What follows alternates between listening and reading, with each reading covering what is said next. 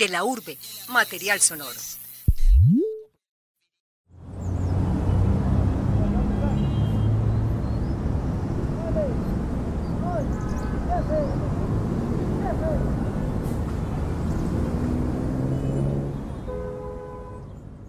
En el barrio 12 de octubre, frente a la terminal de buses de la ruta 261 de Castilla, se encuentra la Casa de Sol Santa María, la única en toda la cuadra a la sombra de un árbol. El árbol es un alto y frondoso guayabo al cual nunca le he visto un fruto.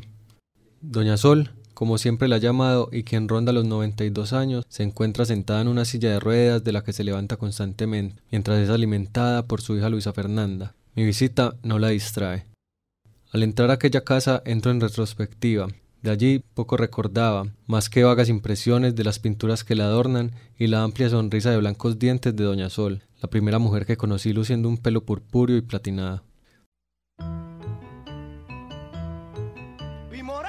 Al entrar, noto al instante una pintura firmada por Rivera, compuesta por un caballo blanco en los huesos, acostado cabizbajo sobre el prado a la par de su sombra, con una casa detrás y a lo lejos las luces nocturnas de un pueblo donde destaca una iglesia iluminada. Se trata del óleo Cansancio de 1954, pintado por Orlando Rivera Figurita, difunto esposo de Doña Sol y reconocido pintor caribeño, miembro del grupo de Barranquilla. Con esta obra, Rivera se llevó un primer premio en el primer Salón de Artistas Costeños. Me detengo a observar unos segundos. La nieta de Doña Sol, Catalina Rivera, mi posibilidad de entrar en la casa, la saluda después de tiempo de no verla y le pregunta si acaso la recuerda. No hay respuesta. Doña Sol aparta la sopa que le da a su hija Luisa Fernanda, quien se ha cansado de insistir, y le hace a un lado comentando, ya comerán cuando tenga hambre.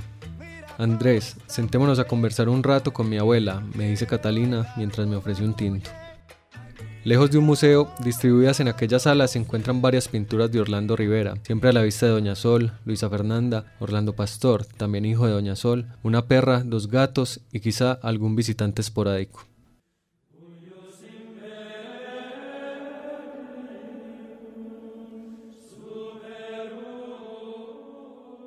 Doña Sol, a sus 18 años, se recluyó con las hermanitas de los pobres y durante siete años de su vida se entregó a Cristo. Su primer destino como monja fue Barranquilla, luego pasaría a Bogotá, en donde conocería por primera vez a Figurita.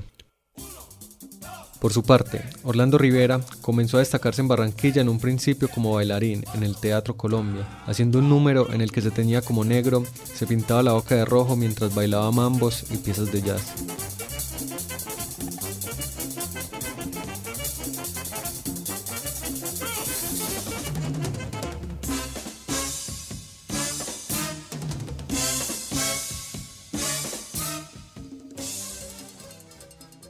El baile lo llevó a trabajar en un circo, en donde en un acto de doble osadía pone sus ojos en la domadora del tigre, la nena Tavares, quien era a su vez hija del dueño del circo.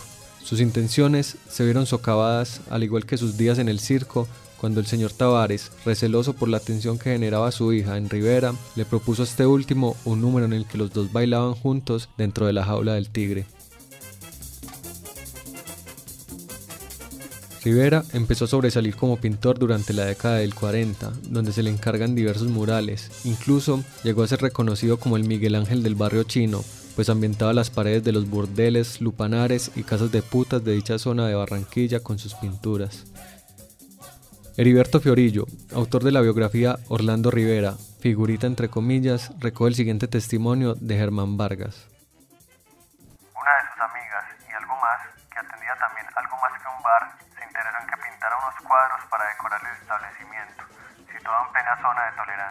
Ella, la dueña y amiga, le facilitaría los lienzos, pinturas, pinceles y todo lo necesario, incluido el trago que consumiera. Y Figuritas afrontó, con decisión pero con entusiasmo, y sobre todo con una extraordinaria capacidad de pintor intuitivo su tarea. La mujer y el pianista, la mujer del arrebatamacho, varios desnudos, la niña del circo, fueron unas cuantas de las escenas de la vida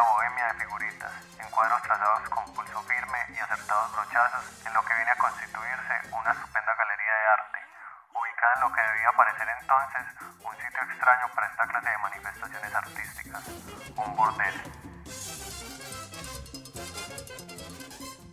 De sus épocas de pintor de arrabales, Fabián Rivera, también artista, hijo de figurita, comenta. Él era como el guía de ellos en, en el barrio chino eh, se mantenía pintando allá, la gardenia azul, la Gaby, el Gaby, el conejo dorado. Eh, había otro que llamaba El Infierno, muy famoso. El Infierno fue muy famoso porque pintó un cuadro del infierno y le puso foquitos de colores en los ojos a los diablos. De los burdeles pasó a las galerías. Figurita desarrolló una obra costumbrista y expresionista que llegó a ganar notoriedad a nivel nacional y lo llevó a exponer en Barranquilla, Bogotá y Medellín, a su vez que recibió la admiración y el respeto de sus pares y fue incluido en el índice de pintores latinoamericanos de la OEA. En la biografía Orlando Rivera, figurita entre comillas de Heriberto Fiorillo, se encuentra la siguiente apreciación de Alejandro Obregón sobre la obra de figurita. Para Orlando Rivera, reitera Obregón, no es suficiente grabar la sensación plástica de un momento o quedarse en un mundo aparente. Su propósito es ir más hondo, para mostrarnos la conciencia de un pintor que en momentos condena abiertamente lo absurdo, en otros acompaña con lealtad y ternura a las víctimas de las injusticias y sufrimientos, y en algunos lienzos se burla de lo que es falso. De esta manera, se ve claramente la relación de una obra con la responsabilidad artística de un hombre que pinta con las raíces más profundas de nuestra raza.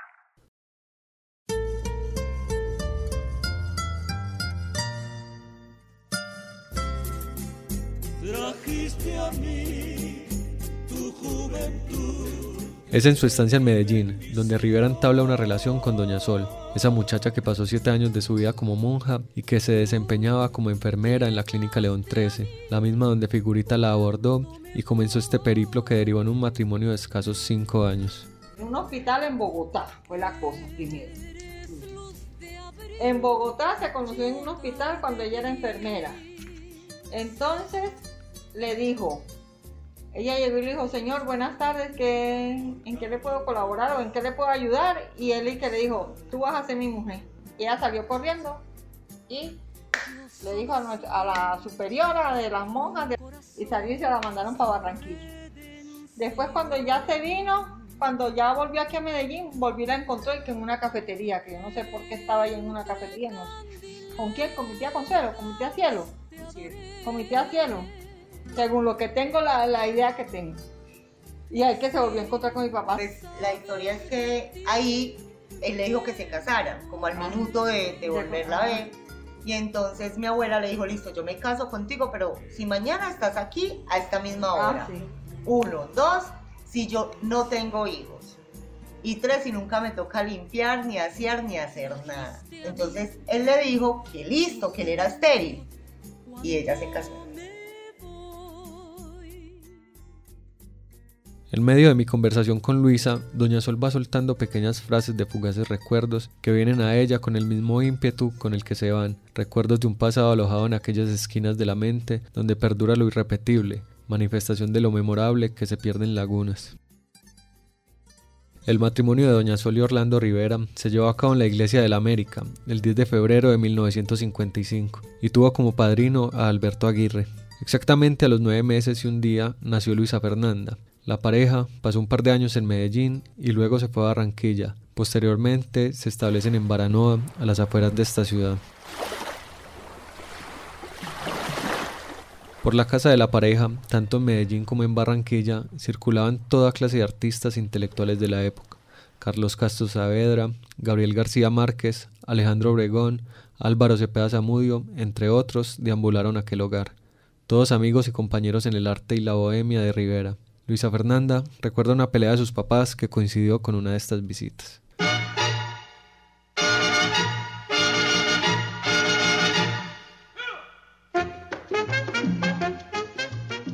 Me, yo me acuerdo es las peleas de mi mamá y mi papá, que eso sí las tengo aquí. Esas sí las tengo vivitas. Y de una vez que mi mamá cogió y vino, ella vino con Gabriel García Márquez, mi papá llegó con Gabriel García Márquez, Alejandro Obregón y un tal Juan Mayor, o uno del Heraldo. Yo no me acuerdo. Germán cómo- Vargas sería. es cantar ese. Ajá. Entonces le dijo, Sol, que vine con yo no sé quién siete, yo no sé quién siete. Entonces dijo mi mamá, ¿y a mí qué? Dijo, levántate porque vamos a hacer un sancocho de gallina. Y mi mamá se le va como una gata y fue puta, mi mamá se le fue así de... Eso, esa imagen la tengo aquí, porque era la cama negra de la, en la pieza y, y Orlando Pastor estaba en una, una cunita y yo como que dormía con mi mamá, yo no sé. Y mi abuela, mi abuela Mariana dormía en una cama del diente y mi abuela Mariana se levantó. Orlando, Orlando, pero cuando dijo Orlando era porque ya aquí la gata esta la tenía vuelto mierda. Y en el sofá de la sala, mi papá se sentó y ella fue por la policía. Ella fue por la policía y cuando vino para la policía, yo me acuerdo que mi papá se estaba poniendo como un zapato. Y los amigos sentados en el sardinero, todos así en filita. Y él se estaba poniendo con un zapato y le, le preguntó el policía, ¿y usted qué le pasó? Dijo, no, eso no fue nada. ¿Quién le hizo eso? No, eso me lo hicieron en la calle. No dijo que era mi mamá. ¿Cómo, cómo le tendría de miedo?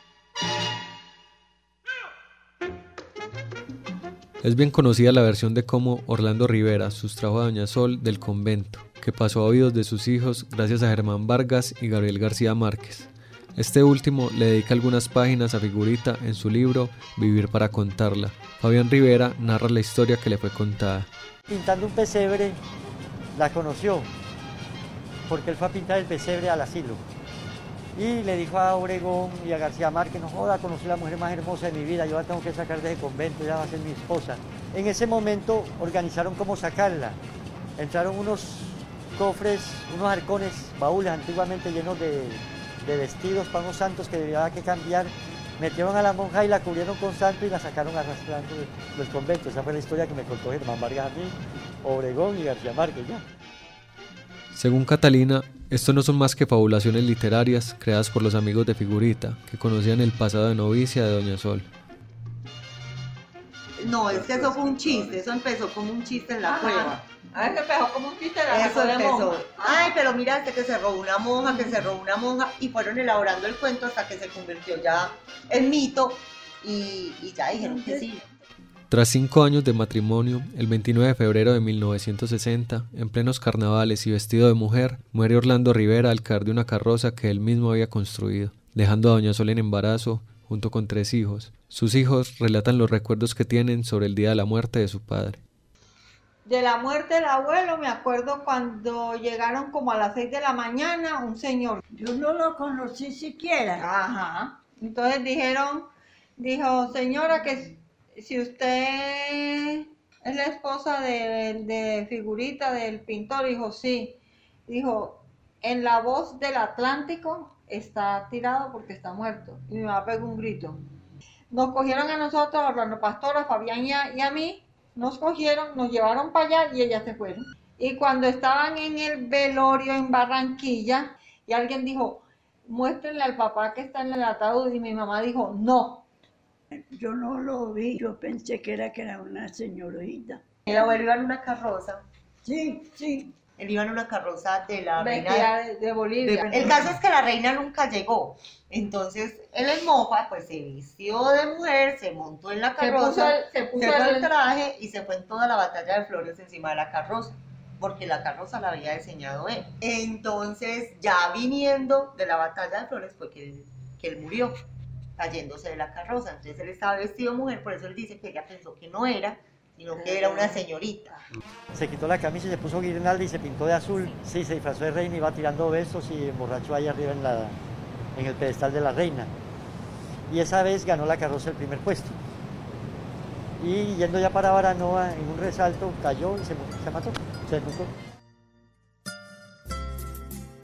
Trajiste a mí tu juventud, mi bendición. En Baranoa, Doña Sol Santa María y sus hijos sobreviven gracias al asilo San Antonio, que había recibido fondos del abuelo de Doña Sol para su creación. Tras ocho años, Doña Sol retorna a Medellín junto a sus hijos, dejando la obra de su esposo resguardada en aquella casa de Baranoa. La cuidaron los vecinos y los miembros del grupo de la cueva, hasta que Alejandro Obregón las envió para una exposición durante los años 80 en el Paraninfo de la Universidad de Antioquia. En la década del 70, Doña Sol retomó su trabajo como enfermera, también se desempeñó como estilista y en cierto luto que rememora sus años como monja, no volvió a casarse. Levantó a sus hijos y vivió ligada a ellos desde entonces. Doña Sol, en esta visita me sonríe, aunque no me recuerda. Por su mente pasan flashes de recuerdos que articulan frases inconclusas, recuerdos que se esconden en esos pliegues de su mente embolatada. En las esquinas de su mente guarda sus memorias, al igual que en esa esquina de su cuarto donde cuelga la foto de su esposo figurita. Crónica realizada por Andrés Alzate con la coordinación y grabación de David Berrío.